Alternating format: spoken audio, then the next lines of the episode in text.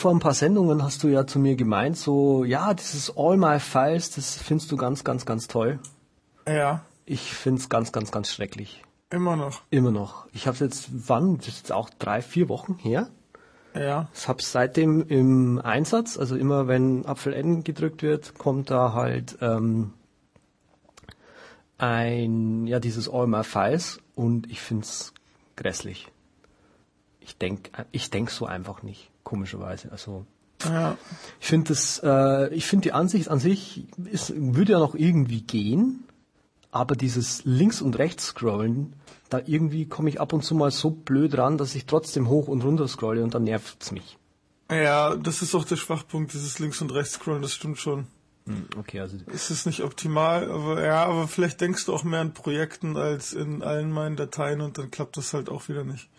ja. Bei dir funktioniert das immer noch tadellos oder wie?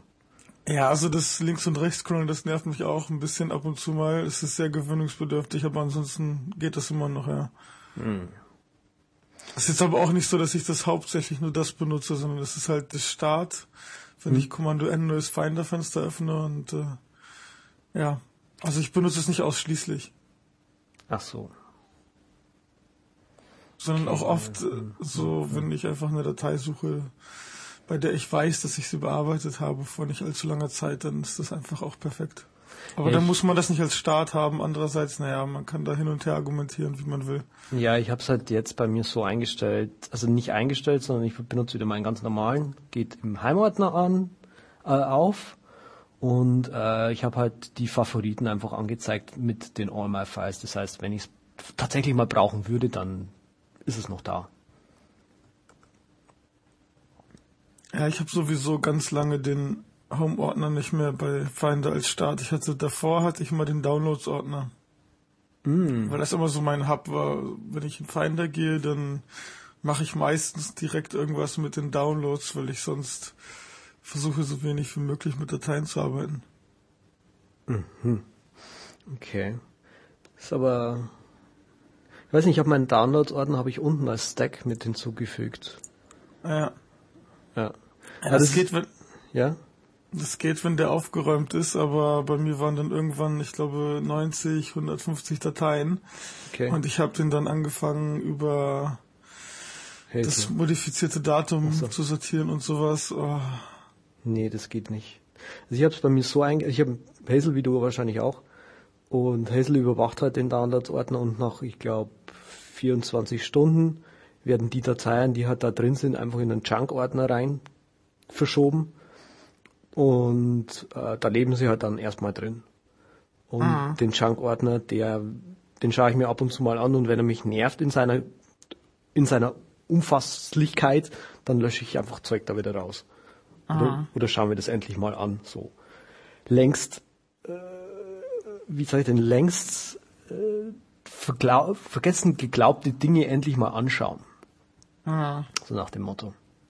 Ja, ich kann bei mir leider diesen Hazel-Trick mit Löschen nicht anwenden, weil ich dann teilweise noch so Sachen habe, die zu Projekten gehören, die ich bei Mail aus Mail gespeichert habe in den Downloads-Ordner.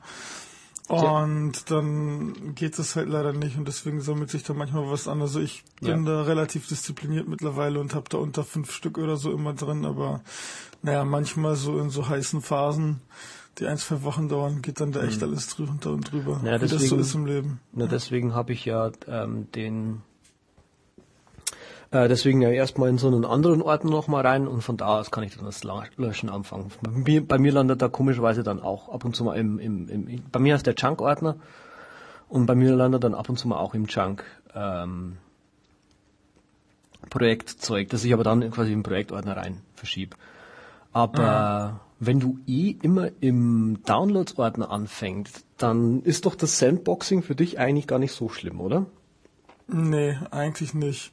Also es gab ja diese großartige Diskussion jetzt bei vielen, dass das gerade Entwicklern, dass das keine gute Sache ist, weil viele Tools nicht weiter verwendet werden können, wie Text Expander und äh, ich glaube dieses Moom oder was das ist äh, von Ja, Peter Maurer und Ja, nicht- so weiter. Mhm. Ja, nicht nur solche Tools, sondern auch äh, allgemein Tools, die halt irgendwie aufs Dateisystem zugreifen. Ich habe zum Beispiel, ich denke da jetzt an Tools, die zum Beispiel äh, die Dateien umbenennen in irgendwie schön.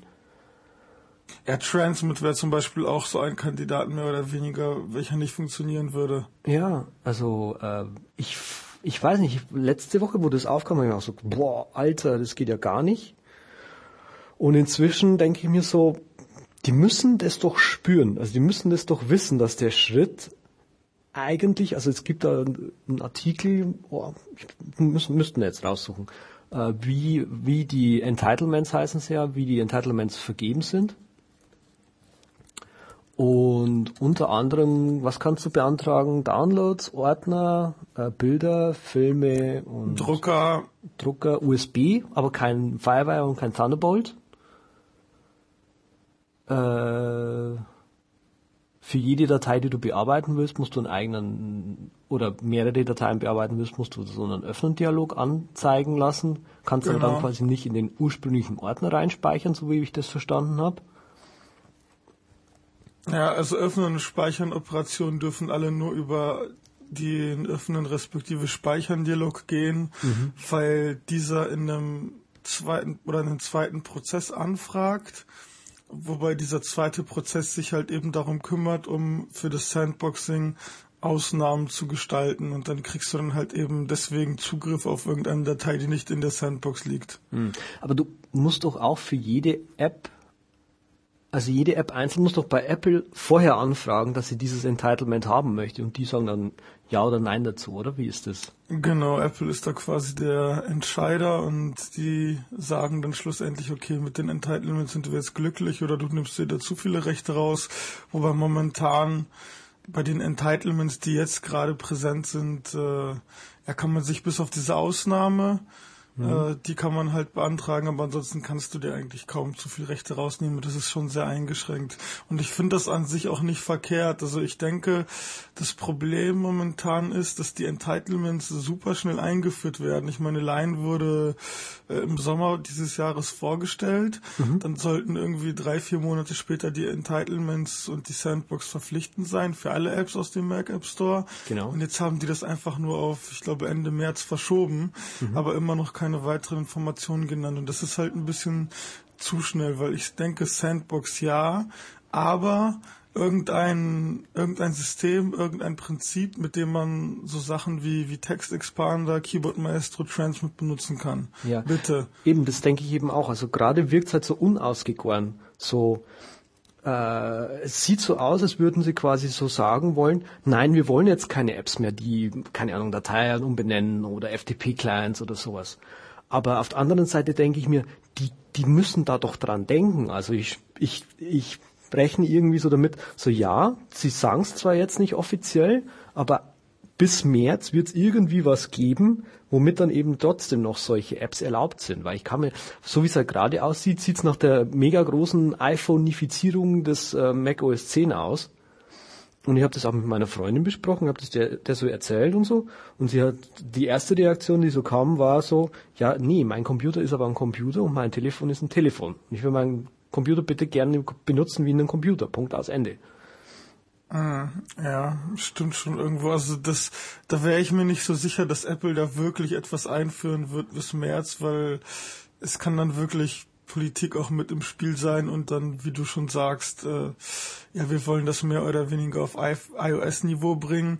Natürlich hätte da niemand mitgemacht Anfang des Jahres, als irgendwie am 6. Januar der Mac App Store rausgekommen ist. Mhm. Aber nach äh, einem Jahr und zwei oder drei Monaten sieht es dann doch anders aus, weil man sich dran gewöhnt hat. Und ich meine, für die meisten Entwickler funktioniert es ja. Ja, also für die äh, Spiele zum Beispiel haben damit ja überhaupt kein Problem. Nee, also es sind allgemein nur die Power Nerd Tools, die total darunter leiden, weil da hast du eigentlich so ziemlich jedes Tool, was dann eben nicht funktioniert. Gut, Transmit ist jetzt echt eine Ausnahme, weil es wirklich ein FTP-Client ist, aber andererseits, ja, wer, nee, benutzt einen FTP, wer benutzt einen FTP-Client? Weißt du, das nee. machen nur Leute, die irgendwie einen Blog haben oder technisch versierter sind. Ja, aber Bildbearbeitung. Ja, Bild laden und dann darf ich nur im Bilder reinspeichern oder was? Ich will aber im Bilder das nee, Take, weißt du? Nee, nee, nee. Du kannst reinspeichern, wo du willst. Also diese Ausnahme, so. die geht heute auch schon. Du kannst, also du kannst im Entitlement sagen, du willst halt Dateien öffnen und speichern. Ja. Und das Einzige, was halt nicht geht, und auch nicht gehen wird, sind Dateien, die Administratorrechte haben. Die kannst du halt nicht verändern, sondern die kannst du dann nur als andere Datei speichern. Weil du darfst nicht mehr diesen, hm. äh, bitte geben Sie das Administrator-Kennwort-Dialog einblenden, damit du temporär vollständige Root-Rechte bekommst. Aber du kannst eine beliebige Datei direkt aus einer Bildbearbeitung öffnen und sie auch wieder speichern. Okay. Also es ist halb so schlimm, glaube ich. Also gerade für den normalen Anwender hat das keine Auswirkungen und ich glaube, das ist, das ist eben der Punkt. Ich meine. Und ich bin total ja. angepisst, weil ich dann die Hälfte der Tools, die ich benutze, nicht mehr benutzen kann. Und das Problem, was sich jetzt für mich darstellt, ist eher, okay, ich habe jetzt einige Tools absichtlich aus dem Mac App Store gekauft, weil ich die Verwaltung cooler finde. Es gibt keine Lizenzen, ich kann die Programme ganz einfach jederzeit wieder runterladen. Aber genau. was passiert jetzt, wo die Tools vielleicht gar nicht mehr im Mac App Store sein können, ohne ein dauerhaftes aber eigentlich quasi temporäres Entitlement, das von Apple vergeben wird. Eben. Was passiert dann? Muss ich dann noch ein drittes Mal kaufen? Ja, eben, das frage ich mich auch gerade so. Äh, was, ich habe mich jetzt, genau, ich habe mich jetzt darauf äh, verlassen, so, okay, dieses äh, System läuft, ich kann meine Apps ganz normal im App Store kaufen und das sind auch genau die Apps, die ich halt normalerweise auch kaufen würde, also irgendwelche FTP-Clients meinetwegen. Und jetzt gerade nehmen sie diese, ähm, wie sage ich denn, diese diese Möglichkeit irgendwie weg und ich bin wieder angeschissen und habe gerade meine, was weiß ich, 200 Euro im, im, im Mac App Store, vielleicht nicht ganz so viel, äh, im, im Mac App Store gehalten, äh, gelassen und jetzt ist es einfach so vom Fenster rausgeschmissen. Und äh, wenn sie das aber so machen, sehe ich dann aber auch schon wieder Chancen für jetzt äh, alternative App Stores, wie zum Beispiel Bodega. Ja, die sind ja momentan kurz vor dem Untergang, sage ich mal. Also selber behaupten die natürlich was anderes, aber ja, eben. Ja, es sieht nicht gut aus für die, aber vielleicht ist es noch eine Chance. Aber ich glaube das ganz ehrlich nicht, weil wie gesagt, die meisten Leute, die betrifft das nicht. Ich weiß nicht, das ist so. Meinst du nicht? Also ich, ich denke wirklich, die meisten Leute, also die Leute, die die Susumi Show nicht hören, hm. die betrifft es nicht. Das ist schon klar. Das mag ja auch sein, dass das die das nicht betrifft. Aber ich will natürlich weiterhin äh, die Apps, die ich halt jetzt gekauft habe, ich will halt auch mein, meine Kohle jetzt nicht zum Fenster rausgeschmissen äh, sehen. Das ist, ah. das ist das Problem, was ich habe. Ja, das könnte einfach sein, dass Apple dort äh, irgendwelche temporären Entitlements vergibt das dann irgendwie ein Jahr lang weiterzieht und in einem Jahr hast du sowieso vergessen, dass du vor anderthalb Jahren Transmit gekauft hast, weil es dann irgendwie vielleicht schon eine neue Version gibt, die aber nicht mehr im Mac App Store ist oder wie auch immer. Okay. Dass dann mehr oder weniger der, der normale Update-Zyklus wieder einschlägt. Mhm. Ja, ich, ich denke halt, also ich sehe halt jetzt gerade einfach so die Chance für so äh, Alternativ-App-Stores wie halt Bodega. Bodega ist, glaube ich, der größte auf dem Mac. Und die könnten ja jetzt zum Beispiel sagen, okay, wenn Apple euch so einschränkt. Hier gibt es eine Möglichkeit, ganz einfach ein Crossgrade von euren Apps auf Bodega zu machen. Weil die, Apple wird's nicht, Apple macht's ja gerade nicht, weil sie müssen ganz, ganz viel Kohle verdienen. Und deswegen bieten sie dir kein Crossgrade an. Das ist eine ganz normale kapitalistische Entscheidung. Ähm, und Bodega könnte ja tatsächlich hergehen und sagen, ja, nee, wir machen das aber schöner äh, uns ist jetzt die Kohle erstmal egal, weil wir haben eh schon verloren gegen den App Store. Und um halt Kunden zu gewinnen, bieten sie eine einfache Möglichkeit an, halt einen Crossgrade anzubieten. Meinst du das jetzt ernst oder was? Kommunizierst du gerade gewaltfrei mit mir? Total. Ah! Ah, was ist los? Oh Mann, ähm, gibt ein Buch von, ähm, ich muss gerade nachschauen. Buch heißt auf jeden Fall Gewaltfreie Kommunikation im englischen Original Nonviolent Communication von einem gewissen Marshall B. Rosenberg. Ist eine, ähm, kennst du gar nicht, oder? Nee, gerade nicht. Okay, also das Buch heißt untertitelmäßig Konflikte lösen durch, durch gewaltfreie Kommunikation. Ähm, ist im Prinzip eine total interessante äh, Technik, miteinander zu reden, also vor allem äh, untereinander und eben gewaltfrei. Also sprich, du versuchst äh, du versuchst irgendwie dich dran zu gewöhnen, dass wenn du jemand, mit jemandem äh, redest, dass du keine, unter dem Reden keine Urteile über ihn fällst. Also was weiß ich, du sagst jetzt, ähm, was weiß ich, äh, ja, hier und da würde ich gerne, äh, treffen uns ähm, äh, zu dem und dem Fest. Ja, dann sagt der andere, ja, aber die Einstellung, die du jetzt gerade vertrittst, die finde ich ja irgendwie ganz blöd das, das ist quasi die Wertung des anderen und vor allem die Abwertung des anderen und das ist quasi gewaltvoll, weil du quasi dem anderen damit sagst, wie scheiße das du ihn findest eigentlich. Und dieses gewaltfreie Kommunizieren ist quasi eine Technik, diese Wertung quasi wegzunehmen, gleich auf den Fakt zu kommen und dem anderen quasi das Gefühl zu geben, also dem anderen wirklich das zu sagen, was du ihm eigentlich sagen willst. Weil eigentlich willst du ihm ja nicht sagen, dass du ähm, dass du seine Entscheidung scheiße findest, sondern du willst ihn ja eigentlich dazu bringen, diesen Treffpunkt auf einen anderen Ort zu verlegen. Mhm. Und deswegen äh, hat er halt äh, eine Technik entwickelt quasi, also dieses, er nennt es halt einfach Nonviolent Communication, mit der man halt schneller auf dieses, auf dieses, diese Alternative quasi kommt, damit man quasi gleich keine Gewalt ausüben muss. Und, also anstatt zu sagen, ja das beschissene Icon ist voll der Mist, sagst du lieber, das Icon ist schon ganz gut, aber nee. guck mal, an dem und dem könntest du noch ein bisschen was arbeiten. Ja, nee, noch anders. Du aber das ist ja auch Bewertung, weil ich ja genau. sage, dass es beschissen ist, das Icon, und dass es Dreck ist. Und so sage ich, dass es gut ist. Mhm. Und eigentlich lüge ich dann, oder nicht? Ja, schon, aber darum geht's nicht. Ums Lügen geht's gar nicht, sondern damit hast du auch schon wieder eine, äh, ich weiß nicht, wenn die Wertung ist, das glaube ich nicht mehr. Aber warte mal, was Doch, ich habe es positiv bewertet dann anstatt negativ. Ah, stimmt, genau. Ähm, du würdest eher sowas sagen wie, hm, ich finde jetzt das Icon nicht so gut. Aber das ist ja auch wieder eine Bewertung. Ja, aber du, du machst die Bewertung von dir aus. Okay. Also ich habe es mir noch nicht komplett durchgehört. Ich äh, beschäftige mich nur zeitweise damit und ähm, gibt's, glaube ich, auch zu kaufen als Hörbuch bei Audible. Ich habe es bei mir hier in Bücherknast. Wir haben eine neue Bücherei hier in Stuttgart, liebevoll Bücherknast genannt, mhm. Äh, geholt. Leider dort auf Deutsch. Auf audible.de gibt's das sogar auf Englisch, aber ich wollte halt, mir halt die, die Credits sparen. Mhm, auf jeden Fall. Ja, ja geht's da auch so um passiv-aggressives Verhalten und Kommunikation oder gar nicht? Äh, das weiß ich jetzt auswendig nicht. Ich glaube ja, damit das so, äh, damit das mit reinspielt, weil das ist ja auch irgendwas, was womit du quasi. Ach, auf Deutsch heißt, hm, haben sie leider auch im Deutschen ja Audible leider auch nur auf Deutsch sehe ich gerade.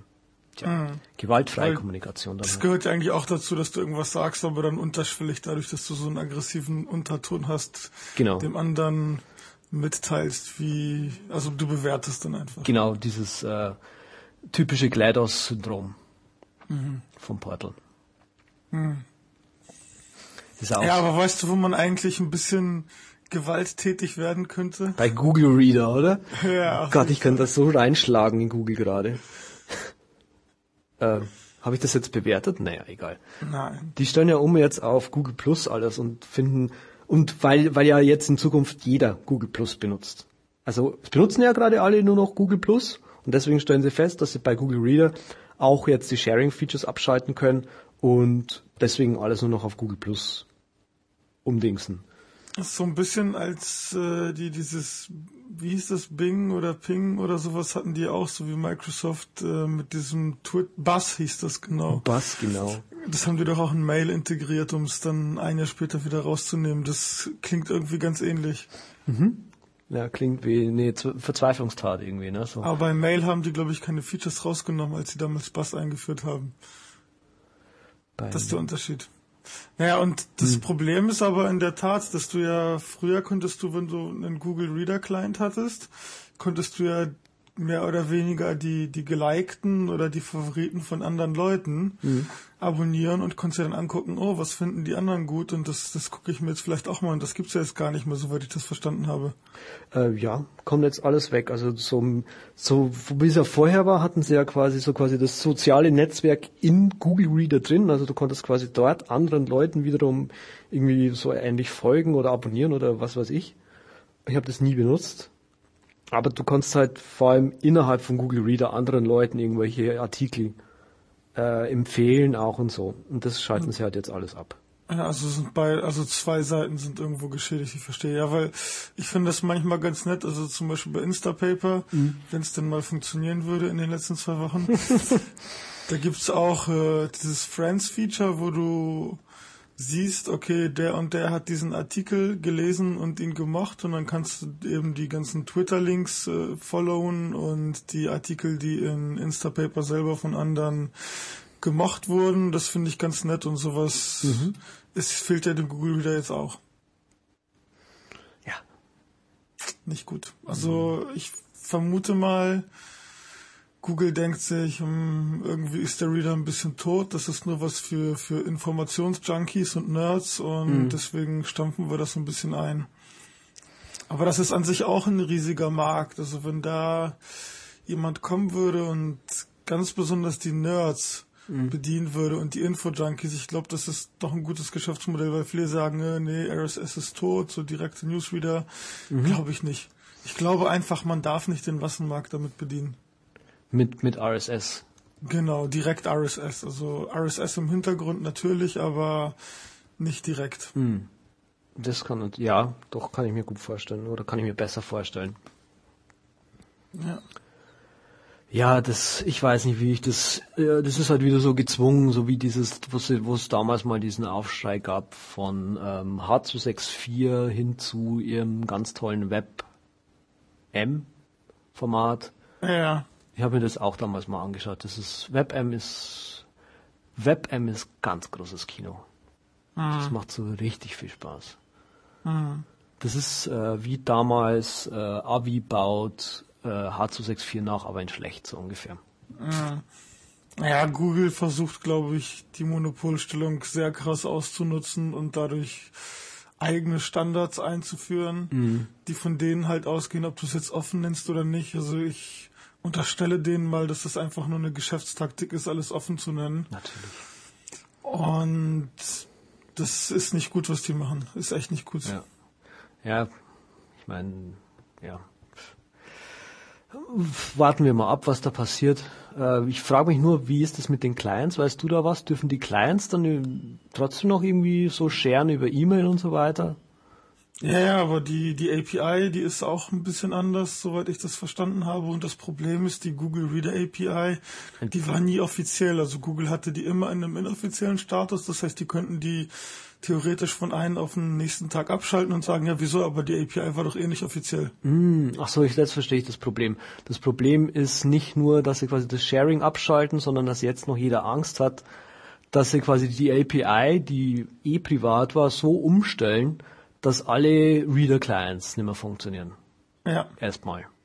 Erstmal. Oder auch allgemein, also dass die die API einfach abschalten können, weil alle anderen APIs, sei es jetzt die Maps API, die Search API, ist alles offiziell. Ach so, sprich, dass du, ja, ja, okay, das spricht, wenn sie die API umschalten, dann musst du auf Google Reader gehen, um dort deine News zu lesen. Sprich, du musst Google Plus benutzen.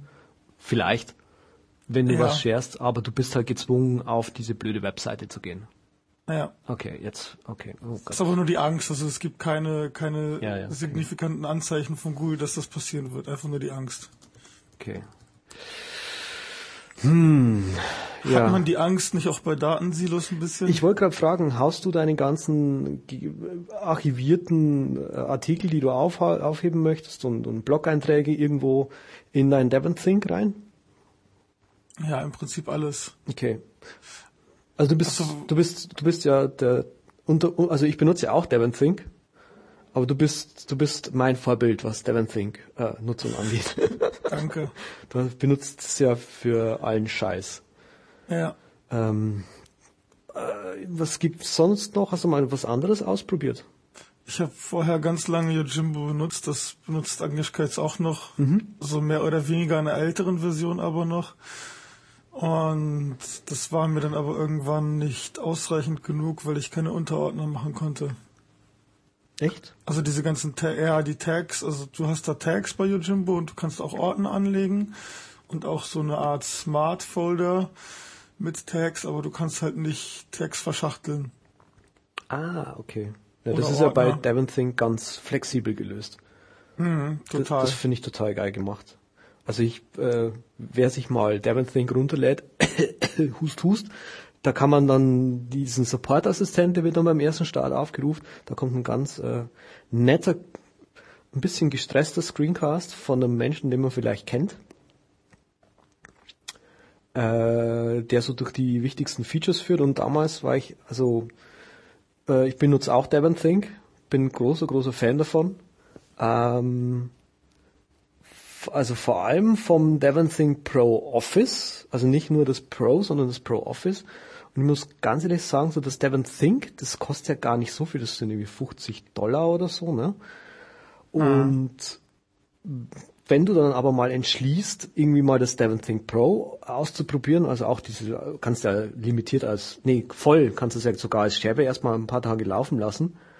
Ähm, wenn man dann aber wenn man sich so denkt, naja, das Pro würde mir eigentlich so reichen, ich würde trotzdem mal empfehlen, sich das Pro Office anzuschauen, weil da sind nochmal ein paar Dinge mehr dabei, die man eigentlich gar nicht weiß, dass man sie vermissen würde, wenn man nur das Pro kennt.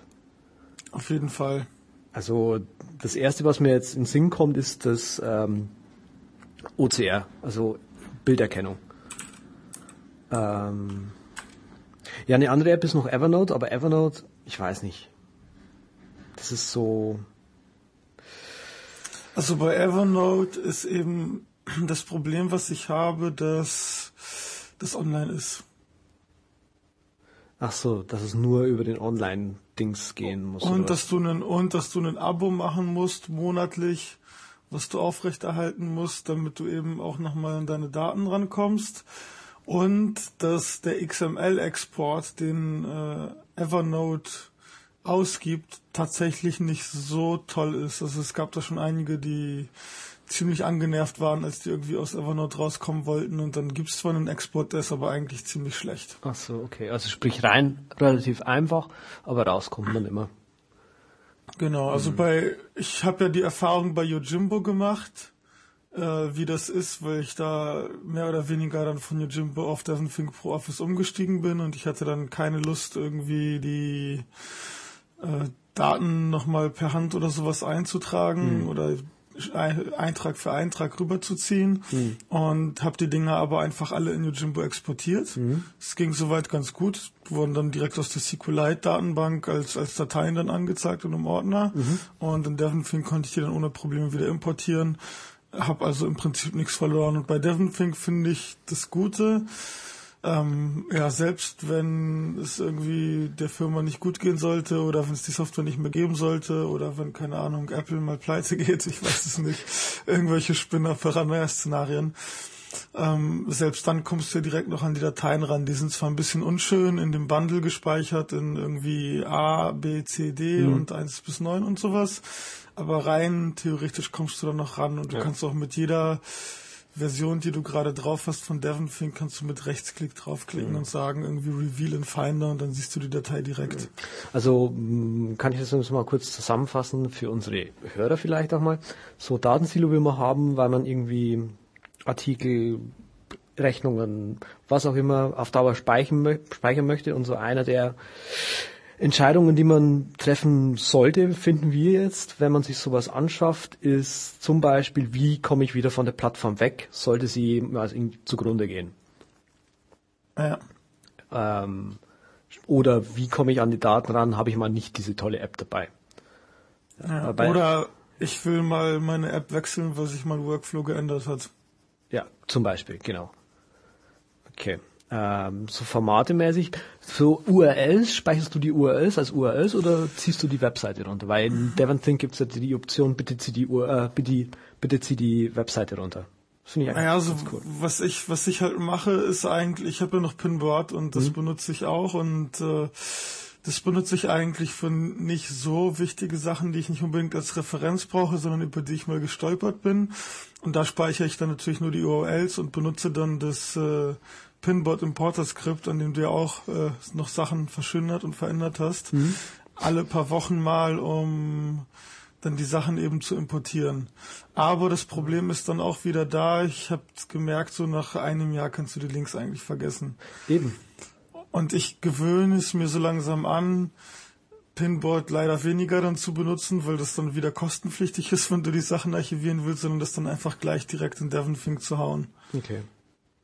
Als äh, eben komplettes Webarchiv. Also so Sachen, die ich mal für einen Server recherchiere, wie mache ich dies oder das, Tutorials und so, die kommen eigentlich immer als Archiv direkt in DevonThink reingespeichert mhm. und nicht als URL. Mhm. Das Schöne an DevonThink ist ja auch irgendwie, du kannst ähm, normale Textdateien erstellen und so Rich Text, die ja auch wieder off offener sind, wie jetzt zum Beispiel, was weiß ich, ein Word-Dokument oder so. Oder halt irgendwie ein Text geschrieben in Yojimbo. Ja. Äh, was ist, hm, hm, hm.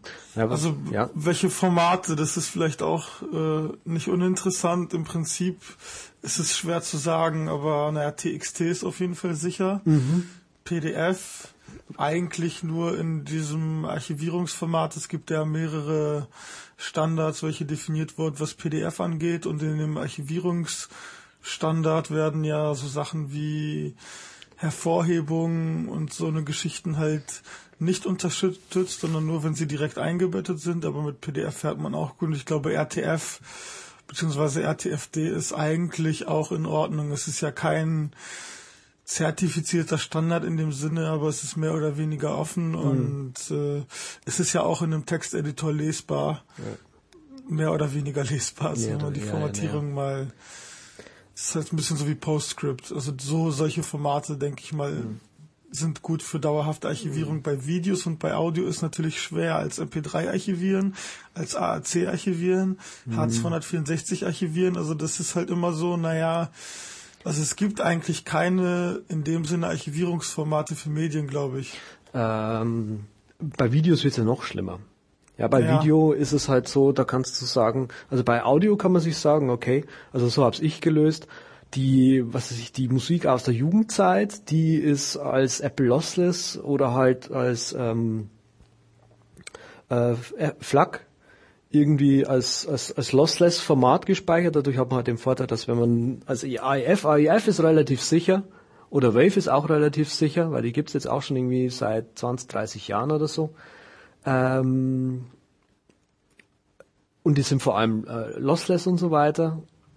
Äh, hat man den Nachteil, also den Vorteil, ist ein altes Format, wird immer noch unterstützt und wird auch weiterhin unterstützt werden, so wie das aussieht. Der Nachteil ist so ein bisschen, die brauchen halt sau viel Platz. Und da fährt man halt mit so einem Lossless-Format ziemlich gut, also irgendwie so Apple Lossless oder FLAC halt. Und so habe ich das auch gemacht, dass es so Jugendmusik äh, als äh, erstmal Apple Lossless gespeichert und sollte ich äh, oder will ich diese Musik hören, dann mache ich mir da quasi daraus einfach eine Kopie in meine aktuelle iTunes-Datenbank, also ich habe eine extra iTunes-Datenbank angelegt für so Zeug.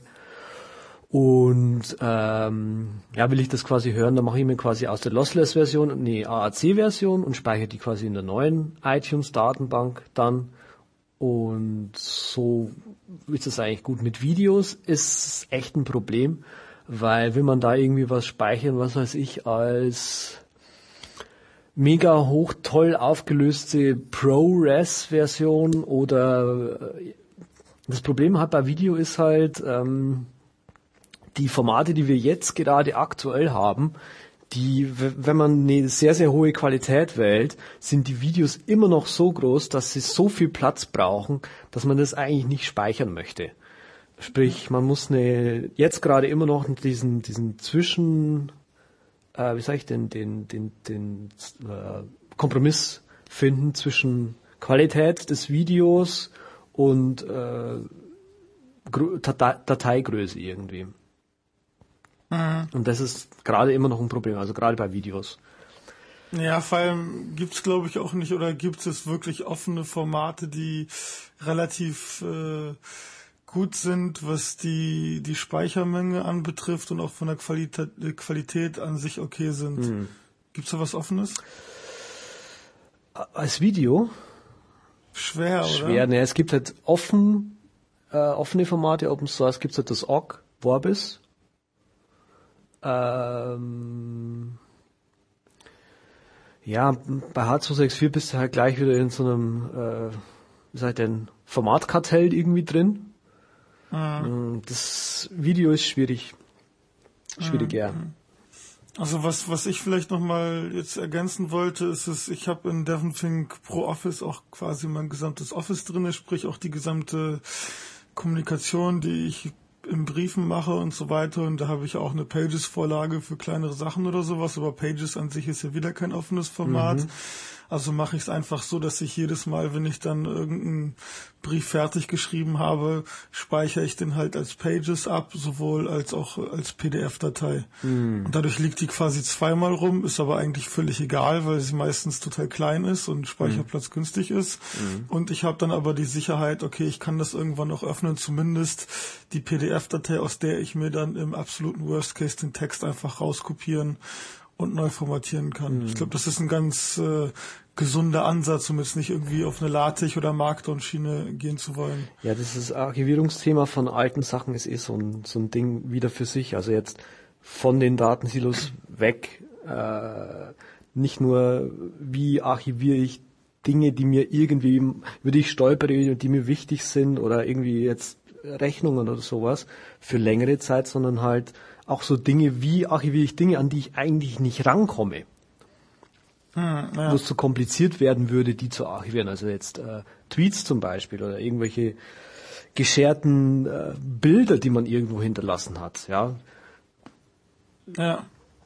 Ja, das ist, das ist ja sowieso, also was man sich erstmal dabei bewusst sein muss, ist, wenn du irgendwas online machst in irgendwelchen sozialen Diensten, dann gibst du quasi deine Daten weg und das ist sozusagen eine Kopie. Mhm. Also das ist nicht mehr das Original, weil du hast es nicht mehr unter Kontrolle, so wie ein Original. Das heißt eigentlich, jeder Tweet, den du absetzt, jede Nachricht auf Facebook, ist halt eben mehr oder weniger eine Kopie. Mhm. Und wenn du das Original selber nicht mehr hast, ja, dann gibt es das nicht mehr. Und wenn mhm. die Kopie weg ist, ist sie weg. So ungefähr muss man sich das denken. Mhm. Und deswegen muss man halt entweder, also das ist jetzt meine Ansicht, direkt lokal die Sachen irgendwie erstellen und dann, dass man sozusagen das Original selber unter Kontrolle hat und dann eben das auf Twitter senden und so weiter. So, Oder ja. man macht den umgekehrten Schritt, man legt sich quasi von der Kopie wieder ein Backup an, so dass man das Backup mehr oder weniger als Original betrachtet.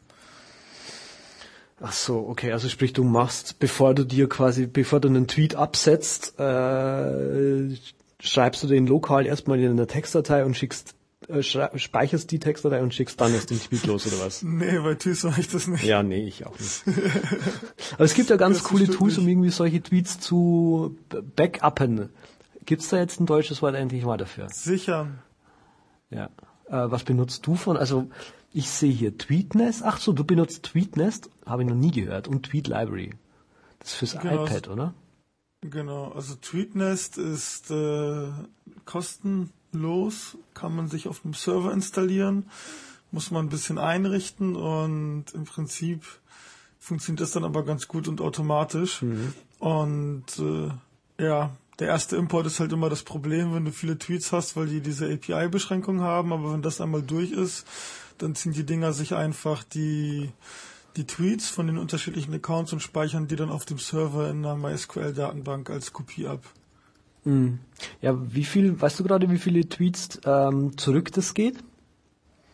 Ich glaube so 3000 Tweets zurück. 3200. Und dann geht es. 3200 ja, steht hier, lese ich gerade. Ja, und dann, und dann geht es nur noch in Batches, glaube ich. Dass die dann irgendwie jede Stunde nochmal 100 Stück oder sowas mhm. zusätzlich abfragen, irgendwie so. Ja, aber du kommst nie bis ganz an deine Ältesten zurück. Wenn du geduldig bist, dann schon. Nee, du kommst da nicht mehr hin. Ah, okay. Also das, das ist das Problem dabei. Also wenn, wenn du quasi mehr als x Tweets äh, jemals geschickt hast, du kriegst quasi den ersten, den kriegst du, äh, den kriegst du, wie du schon sagst, in einem großen, danach irgendwie nur noch stündlich oder was das halt sind, irgendwie so 100 Stück oder so, aber du kannst in der, in der Vergangenheit zurück nicht unendlich. Das heißt, alte Tweets, die existieren zwar noch, aber die, du, kann, du kommst über die API nicht mehr ran. Okay, dann ist es gut, dass ich so früh angefangen habe mit diesen ganzen Backup-Lösungen. Ja. Na, und dann, was ich dann noch habe, also ich bin echt paranoid bei solchen Sachen. Das betrifft jetzt übrigens nicht nur Twitter, sondern so ziemlich jeden sozialen Dienst. äh, den ich benutze. Dann die zweite Sache, die ich habe, ich habe halt nochmal den RSS-Feed in DevonThink abonniert von meinen Twitter-Accounts, mhm. sodass die da halt auch nochmal archiviert werden als URLs. Und ich benutze auf dem iPad nochmal Tweet, äh, TweetDeck heißt, Tweet Library heißt es, sorry, ich komme bei den ganzen Tweets-Dingern voll durcheinander. Ja, die heißen halt alle Tweet irgendwie. Ja. Ne? Tweet Library und äh, ja, also quasi dreimal Archiv. Hm. Von belanglosem Scheiß. Super, oder? Ich benutze äh, selber, deswegen habe ich das noch hinzugefügt, dieses Tweet Backup. Ich weiß gar nicht, also es gibt dieses Backupify und es gibt das Tweet Backup. Und ich weiß jetzt gar nicht mehr, was der Unterschied war, aber irgendwie Back, äh, Tweet Backup war irgendwie das offenere, offenere Ding. Mhm. Das war irgendwie kostbilliger und man konnte Hashtags, also wenn du irgendwie auf einer Konferenz bist oder so, kannst du Hashtags noch mit archivieren. Aber es ist nur für Twitter. Mm, ja, Okay, weil Backupify ist nämlich auch für, für andere Scheiß. Sachen, genau. Und du kannst mit Backupify auch irgendwie Google-Dokumente und sowas backuppen. Es gibt einen kostenlosen Account für bis zu drei soziale Accounts und irgendwie so und so viel Speicherplatz. Ah, genau. Und dann muss man halt zahlen. Ja, genau, genau, das war gerade der Unterschied. Und das Witzige ist, äh, Tweet Backup ist powered by Backupify. Mm. Okay. Okay, ja. Ähm, ansonsten kann man noch das Momentum benutzen. Momentum hat so die, den Vorteil, also die iPhone, iPad App hat so den Vorteil, man kann sogar noch, äh, wie sage ich denn, ähm, Instagram, du kannst YouTube, wenn du da ein Profil hast, Backup, Backuppen archivieren. Allgemein RSS-Feeds, Flickr, Last.fm, Vimeo, Facebook und Govala. Bei mir zum Beispiel drin. Naja, das letzte könnt ihr gleich wieder rausnehmen. Was? Kovala. Warum? Gibt's die jetzt inzwischen nicht mehr? Aber die sind total schlecht geworden. Ich, es geht. Also die neueste Version finde ich zwar auch nicht mehr so toll, ja, mit diesen Stories und so, das kann ich nicht nachvollziehen. Aber genau. ja, vor allem was ich an Stories nicht, nicht, nicht checke, so, ja, ich bin jetzt hier und da und beginne hier meine Story. Okay, ich beginne hier meine Story. Aber dann ist es doch eigentlich so, dass du mit, mit, mit, mit, mit äh, du bewegst dich doch weiter. Also was weiß ich, ich war gestern im Fitnessstudio, habe da halt gesagt, okay, hier beginne ich jetzt meine Story, ja, weil ich das halt mal irgendwie ausprobieren wollte. Beginne hier meine Story und danach bewege ich mich halt irgendwo anders hin. Das heißt, ich möchte in diese Story logischerweise irgendwie hineingehen, so verstehe ich das zumindest. Ich möchte in die Story hineingehen und setze die jetzt an einem anderen Ort weiter. Aber das funktioniert ah. so nicht. Du kannst nur in der Story quasi neue Leute dann hinzufügen und in dieser Story Bilder machen und Kommentare posten und so. Aber du kannst keine Reise dokumentieren. Das ist voll dämlich, was sie sich da dabei gedacht haben. Ja, also lösch es einfach und benutze Foursquare, wenn du sowas brauchst. Ja. Ich war auch neulich auf dem Instagram Meetup hier in, in, in Stuttgart und habe so gefragt, was die, also da war auch das Thema Govala, Foursquare oder irgendwie einen anderen Scheiß. Facebook Places zum Beispiel. Und da kam dann auch der, der, das, wie sage ich denn, der, die Frage auf, ja, Kovala, blöd, was benutzt man denn dann? Ja, Foursquare. Dann habe ich halt so gefragt, ja, und im Foursquare kann man immer noch einfach nur hirnlos irgendwo sich einchecken, oder? Ja. Ja. Aber mal so was, halt. aber mal was ganz was anderes. Äh, ja, wir machen so eine kleine Linksammlung oder sowas ja. haben wir, glaube ich, auch schon wieder fast 1003 Links, oder? Ja, drei. Fast. Vier, oh, 1004. Okay. 1004, okay. Also wir toppen natürlich nochmal das vorherige mhm, Ergebnis, natürlich. weil wir sind natürlich immer besser. Ja. Es gibt eine schöne Seite, eine neue Seite, das sind die Omnifocus Themes. Ist die wirklich neu? Oh, also für mich ist sie neu. Okay, dann ist sie für dich neu. Also ich habe mein eigenes Theme, das heißt Aga, das ist die Abkürzung für Agnieszka, was meine Frau ist. Und sie stand nämlich voll auf so ein äh, Hintergrundbild, was aus vier Farben bestand. Okay. Das gab's mal bei diesen Simple Desktops oder sowas. Mhm. Und sie meinte, oh, das wäre voll geil, wenn man die Farben irgendwo wiederverwendet. Ich so, ja, pass auf, dann mache ich dir damit jetzt irgendwie dein Text mit Theme. Und dann habe ich ein Text mit Theme gemacht und dann ging es aber, oh nee, das reicht mir jetzt aber nicht für Text mit, ich will das überall haben. Ach so, du fandest es so cool, halt dass du es gleich wiederverwendet ja, wolltest. Ach und dann so. habe ich halt ein Xcode-Theme okay. gebastelt. Ach so, und daraus dann, dann irgendwann ein Omnifocus-Theme oder was?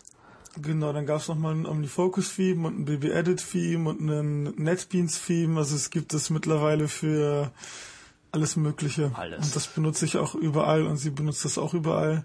Ist halt aber ein sehr dunkles Theme. Also eigentlich ist es halt eben grün auf schwarz, aber es ist halt nicht ganz schwarz, sondern so ein bisschen. Ist das dieses Dark Monospace? Nee, das hast du hier noch nicht hinzugefügt, oder? Ich habe das nicht, nein, nein. Also das Dark Monospace, was du da jetzt auch siehst, das ist viel krasser von den Kontrasten. Also unseres ist so ein bisschen mehr in Richtung Solarized Dark oder sowas vielleicht. Hm. Ja, aber ich habe auch ein paar Themes gespeichert für OmniFocus. Ja, aber das ist ja hier jetzt eh nur für die OmniFocus-Benutzer hier.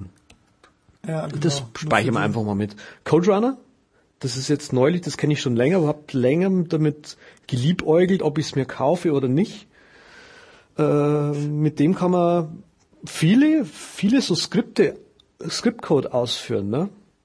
Ja, also was, was ich, also ich bin darüber gestoßen über dieses Code Runner, genau. Also es ist im Prinzip so, das ist einfach irgendwie ein Code-Snippet rein äh, und dann sagst du, okay, führ mir das aus und dann siehst du gleich in dem Fenster, in einem geteilten Fenster dann eben die Ausgabe und ich denke so, naja, was für ein Bullshit, so das habe ich ja auch irgendwie mit VI oder mit, keine Ahnung, BB-Edit oder jedem Kram mit TextMate, wozu brauche ich dann eine extra App? Aber was mich überzeugt hat, ist es, äh, es war ein Beitrag, ich weiß jetzt leider nicht mehr von wem, aber der meinte, hey, in Code Runner kannst du ja auch total problemlos äh, Objective-C-Code ausführen. Ja. Und dann machst du da einfach ein Snippet rein und dann sagst du, okay, hier habe ich jetzt irgendwie eine Schleife und bearbeite was weiß ich, ein Array oder sowas und will halt gucken, was rauskommt. Oder ich habe einen regulären Ausdruck, den will ich an bestimmten Teststrings anwenden und das will ich halt vorher nochmal testen, bevor ich es in die eigentliche App einbaue. Und jetzt denke ich mir so, scheiße, stimmt, ist eigentlich total die gute Idee, weil ich das bisher immer in der App selber gemacht habe und dann natürlich immer kompilieren und Mhm. irgendwie neu starten und sowas. Und so hätte ich einfach sozusagen eine Zwischenablage zum Kompilieren. Deswegen überlege ich jetzt echt für diese teuren 4,99 Dollar, die es kostet, dann da doch zuzuschlagen Unfassbar. und äh, das auszuprobieren. Ja, Unfassbar. Weiß ich nicht. Also ist echt ein interessantes Anwendungsgebiet. Also wenn du es kaufst, wirst du auf jeden Fall arm werden dabei. Das sehe ich jetzt. Das auch, sehe ich jetzt oder? schon. Ja, Ja. Auch das Patterns, also wo du richtig arm wirst dabei, wirst du, wenn du dir das Patterns noch dazu kaufst. Das ist ja das ist quasi mit äh, regular, regulären Ausdrücken von ihm. Das finde ich persönlich ziemlich cool. Das hatte ich mir vorher gekauft gehabt. Ja, aber Snippets so laufen zu lassen ist auch cool. Also bei JavaScript braucht man das vielleicht nicht so, weil da gibt es so viele von diesen Online-Diensten, die dann irgendwie CSS, HTML und JavaScript haben und dann nochmal in einem vierten Splitscreen den Output anzeigen. Aber eben gerade für so kompilierte Sprachen wie Objective-C finde ich das schon sehr interessant. Muss ich mal nochmal anschauen und äh, vielleicht arm werden. Ganz arm Ganz, werden. ganz arm werden. Ja. Bist du nicht eigentlich arm geworden, als du deinen Screencast, Screencast gemacht hast? Du hast ja schon mal vor ein paar Folgen darüber erzählt, Ja. dass du dich irgendwann mal beim Screencast machen selber auch filmen möchtest Stimmt. und das auch veröffentlichen möchtest. Und jetzt hast du das auch tatsächlich getan. Stimmt, stimmt. Ich habe das, das So. wusste ich gar nicht mehr, dass ich das hier tatsächlich auch mal bekannt gegeben habe. Ja, irgendwie damals im Juni, also da gab's noch keinen Lion, da hatte ich noch keinen Lion, habe ich mich mal für, also die für einen von den Screencasts, die ich jetzt nicht für einen Kunden, sondern habe für macOS 10 Screencasts mache, habe ich mich einfach mal bei der Produktion aufgenommen. Äh, sprich, ich hatte das, witzigerweise meinen Monitor quasi auf Screencast äh, Auflösung äh, äh, eingestellt gehabt und habe quasi auf 1024 mal 768 mich aufgenommen und äh, einzig dann bei Final Cut, weil das auf der Auflösung nicht laufen wollte, musste ich dann quasi nochmal hoch switchen, weswegen dann eben diese Screencast, Screencasts, wenn es dann zum Final Cut geht, quasi noch mal ein bisschen nach unten skaliert ist, aber das merkt man nicht so arg. Ja, cool. Ach. Auf jeden Fall anschauen. Ja, drei Tage Arbeit, runterkomprimiert auf acht oder neun Minuten äh, Video. Auf, jeden, auf jeden Fall anschauen. So ab Minute 5 wird's interessant, sage ich nur. Echt? Ja. Hm. Also klar, nochmal nachschauen jetzt, was da passiert. Ja. Ja, cool. Nee, auf jeden Fall angucken. auf jeden Fall Spaß. Auf jeden Fall. Hast du es dir reingezogen? Ja, ne? Ja, auf jeden Fall. Cool. Deswegen sage ich ja, auf jeden Fall angucken. Wir haben heute kein Minecraft. Ja, aber ein anderes Spiel. Ja, es gibt jetzt in diesem Humble Bundle Indie Games Pack gibt's äh, Voxatron Alpha Mhm. und das ist irgendwie was ganz anderes als Minecraft, aber es ist halt auch auf Blöcken, weil ich so irgendwie die Idee habe, dass diese ganzen blockbasierten Spiele der totale Renner werden gerade. Sind. Sind, werden oder wie auch immer. Und das Voxatron, das ist im Prinzip so ein Spiel, wie es auch schon mal irgendwie in den 80ern gab oder wie auch immer. Du rennst halt mehr oder weniger von Raum zu Raum die Tür schließt sich und dann kommen irgendwelche Gegner, die musst du alle abknallen und wenn du die alle abgeknallt hast, dann gehst du halt einen Raum weiter. Mhm.